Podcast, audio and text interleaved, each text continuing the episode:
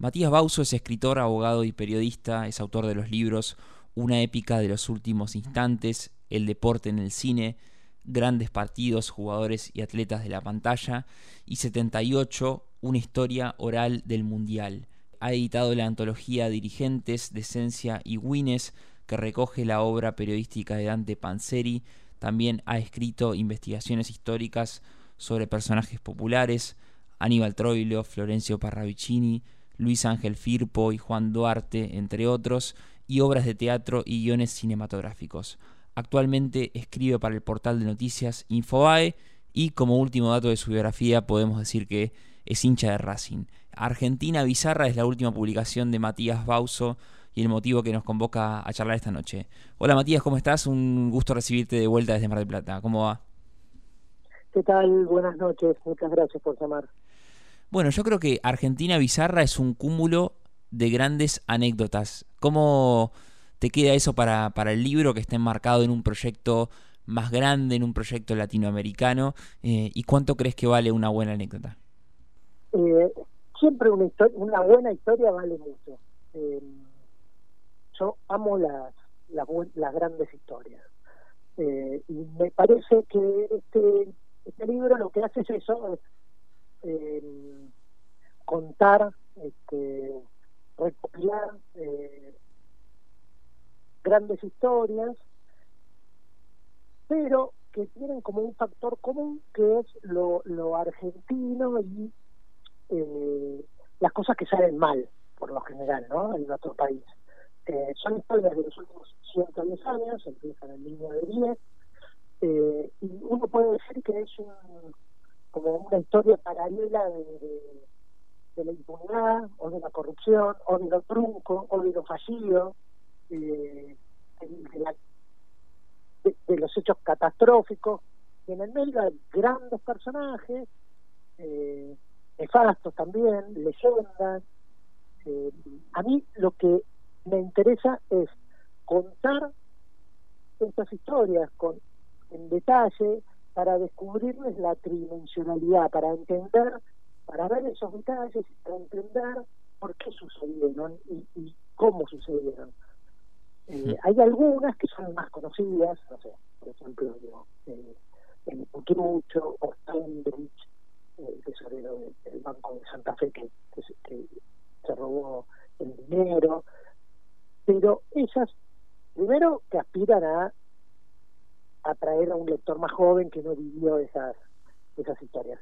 Y aparte, para aquel que las vivió, están recreadas en detalle para que para encontrar digo, cuáles fueron los mecanismos, los dispositivos por los cuales ese hecho pudo suceder, esos detalles que nosotros con el paso del tiempo nos solemos olvidar, ¿no? Mm.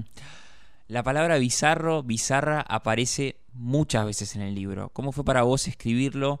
De esa manera eh, para hacerle honor al título y para contarlo también como nos dejabas adivinar hace un rato para, para un público más joven y, más amplio. El, el, proyecto, como vos decías recién, es un proyecto continental, es un proyecto que nació en México con México Bizarro, eh, y cada filial del planeta latinoamericana eh, con su, su versión local, ¿no? Entonces hay eh, Perú bizarro, Chile bizarro, Colombia bizarro y Argentina bizarra. Eh, el subtítulo del libro era ese país que no querés recordar. Entonces el, principio más que lo bizarro fue eso, esas, esas, esas historias que nos nos duelen recordar por lo mal que salieron las cosas. Mm. Y lo bizarro está tomado en su término coloquial, que es, digamos, lo raro, lo extravagante, hasta lo cringe, ¿viste? Lo, que te da un poquito de, de, vergüencita. Eh, entonces, por ahí nosotros tenemos muchos de esos personajes eh, y desfilan. Y entre cada historia hay algún hilván casi invisible que yo no, que yo preferí eh, no subrayar preferí que los lectores lo, encuentren, eh, porque no quiero que cada historia tenga su, su bajada de línea o su moraleja. Yo prefiero contar las historias que después esas conexiones eh, las vas encontrando el lector por, por sí solo, esas conexiones, aún con el presente, ¿no? Porque a mí no me gustan esos superadores o esos divulgadores que, que, fuerzan las comparaciones y las analogías con, con, con, el presente, me parece que eso forzar y tergiversa los, los hechos históricos, cada hecho hay que comprenderlo en su época, ¿no? En el momento en que, sucedió. Pero más allá de eso, la aspiración es que la gente aprenda, se entere de cosas que no sabían y disfrute con estas historias, digo, son historias atractivas. Uno recuerda, Matías, uno, un gran postulado de tu libro El deporte en el cine de la colección Cinepop de, de Pay 2, que a la hora de analizar tantas películas eh, decías algo así como que cuanto más chiquita era la pelota o ante la ausencia de, la pelota, eh, según el deporte que estemos hablando, mejor eran las películas. Y en Argentina Bizarra encontré algunos postulados. Por ejemplo, me marqué una parte de, del capítulo que habla de la presencia o no de Hitler eh, en la Argentina, donde decís, el mundo moderno es un lugar fértil para las teorías conspirativas. Cuanto más popular y lejano el hecho, más verosímil cualquier supuesto que cuente una versión paralela de la historia. Parte del público se muestra dispuesto a defender a capa y espada la versión alternativa de grandes hechos políticos, muertes y alunizajes.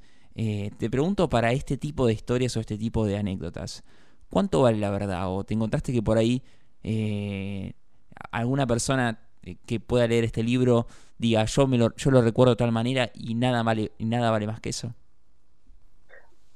es, muy interesante el planteo, porque lo que suele suceder hoy en la discusión pública es que no importa la información que vos eh, traigas a la mesa, no importa las pruebas o los argumentos, uno llega a la conversación, a la discusión, al, análisis, con sus prejuicios, no se mueve ahí, digo, no acepta pruebas en contrario. Eh, realmente uno puede encontrar a alguien que diga, no, no, mira, esto es con Perón no pasó esto, o, sí pasó tal cosa, digamos, para, agarrar un tema posible, polémico. Eh, yo, a pesar de que el tono sea ligero, eh, fui lo más riguroso posible con la información y a mí me parece que esta, esta, esta cosa fértil para, para las teorías conspirativas será por lo precario de, los sistemas. ¿Y por qué? Porque es verosímil, digamos, que Hitler haya estado en la Argentina, pudiera haber estado en la Argentina, es verosímil porque Argentina fue un país excesivamente hospitalario con los nazis. Ese es el dato histórico, la hospitalidad para que los nazis eh, eh, utilicen el país de Guarina. Eh, en el caso, por ejemplo, de la doctora Sublé, que desapareció en la colonia Oppendorf, porque todo lo que se dijera iba a ser verosímil, porque desaparecían internos de a montones. Pero claro, eran internos. El escándalo se produjo cuando desapareció una doctora. Entonces, cualquier teoría, cualquier teoría conspirativa que se pusiera sobre la mesa, en el caso de la doctora Subileo, era posible porque en la colonia de Montes cualquier cosa podía suceder. Hay un, pequeño dato que es increíble. De, dos años después de la muerte de la doctora Subileo, llevan en dos micros a 86 internos a un carnaval en un pueblo cercano, una fiesta carnaval en un pueblo cercano. Al día siguiente, cuando volvieron los dos micros, en el 86 había 123 internos dentro del micro, porque esos casi 40 que se sumaron eran que se habían ido de la colonia y estaban vagando por el pueblo, muertos de hambre, y cuando vieron el micro se volvieron a subir a... Pero nadie los había ido a buscar, nadie nos reclamaba. Eh, de la colonia de Montes hay otra historia que es muy estremecedora, que es que en el año 96, uno de estos informes de los noticieros sobre la doctora Jubileo pasa por detrás de cámara uno de los internos y alguien en Salta dice, ese es mi primo que desapareció en el crucero general tremendo.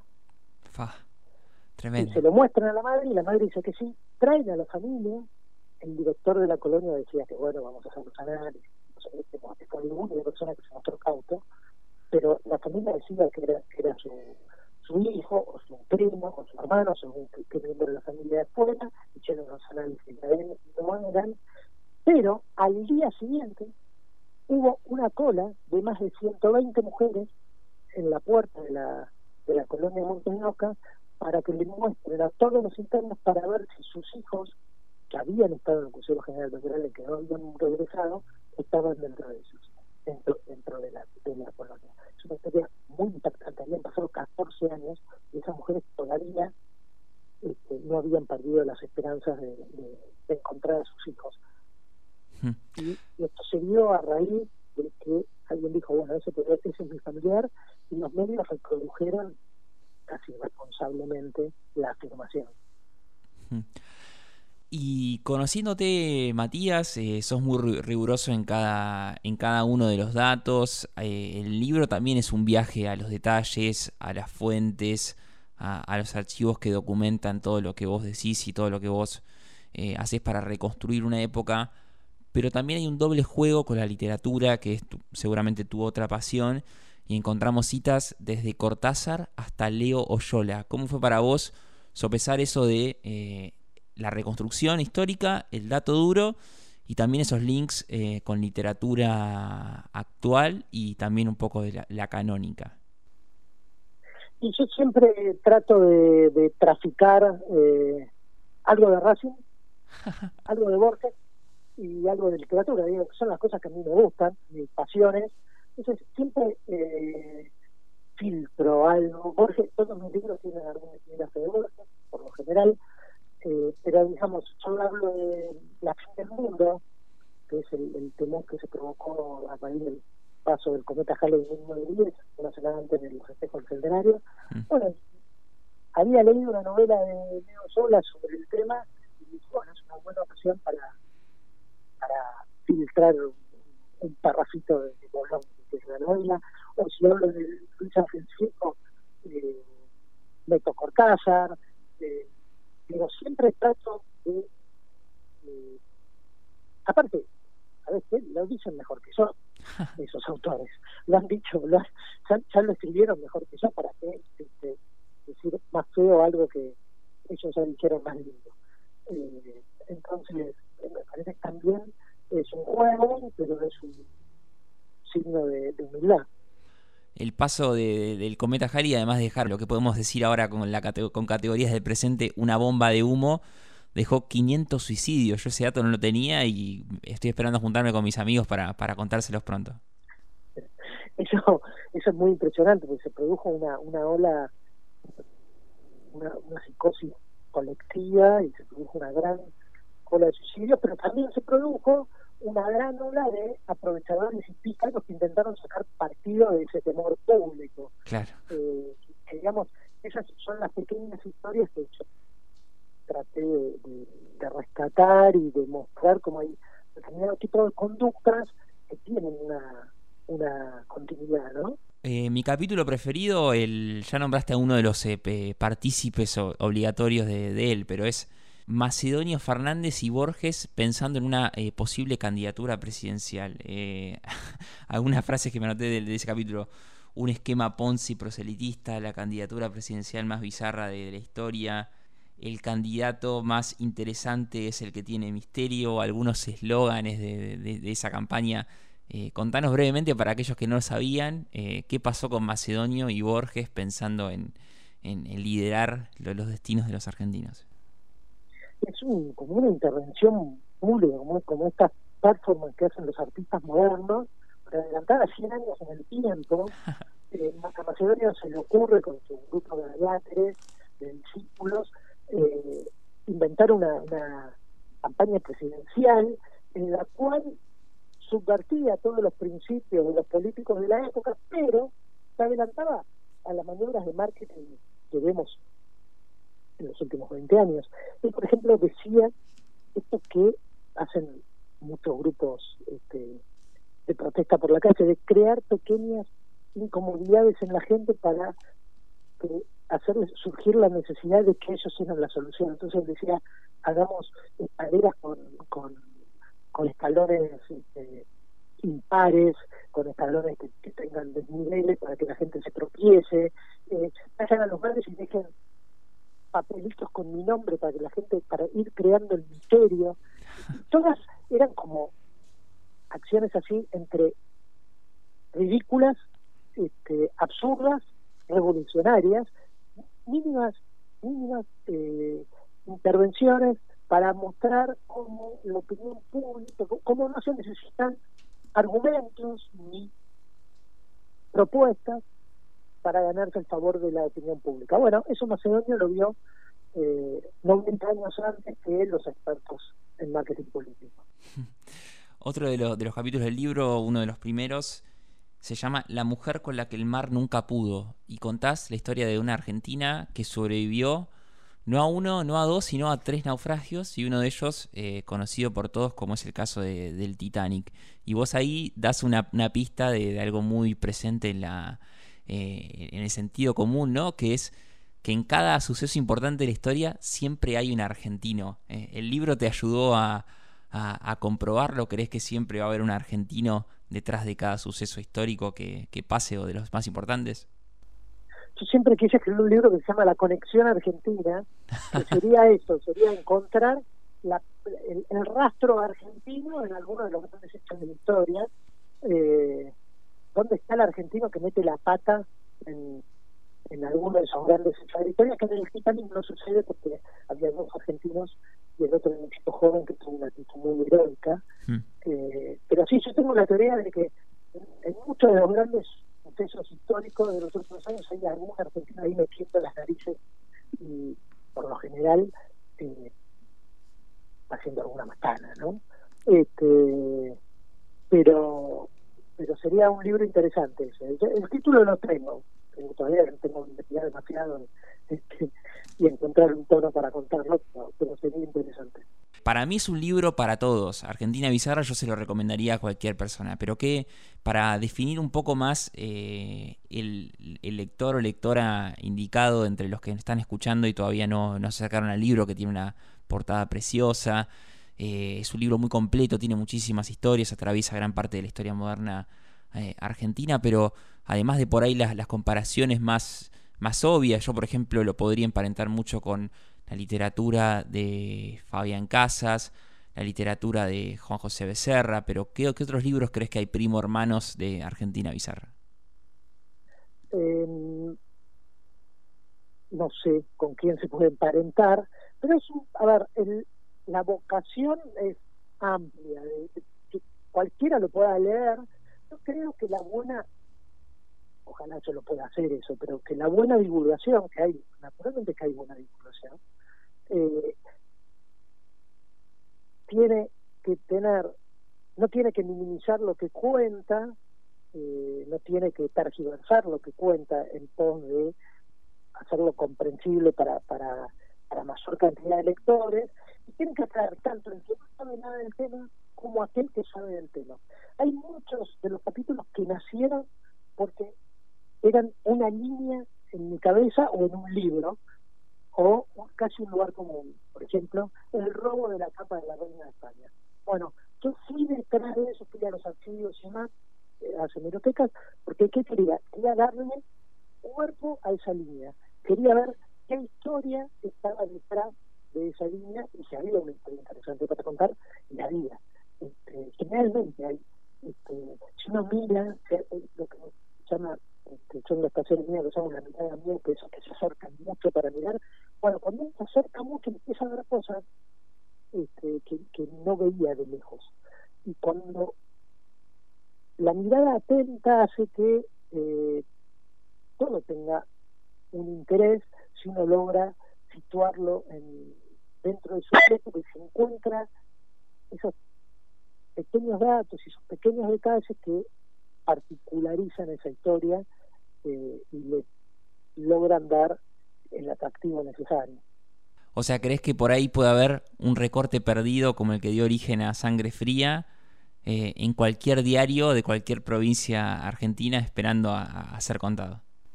Sí, sí, sí, yo tengo, yo tengo la, plena convicción de, que en cada recuadrito uno ahí eh, tiene una gran historia para contar. Y, la, gran diferencia no está en, la historia, sino en la manera de encarar esa historia, de cómo eso particular uno a través de la mirada y el oído eh, y, la investigación logra individualizarlo y esa, esa cosa individual y fuerte se logra universalizar.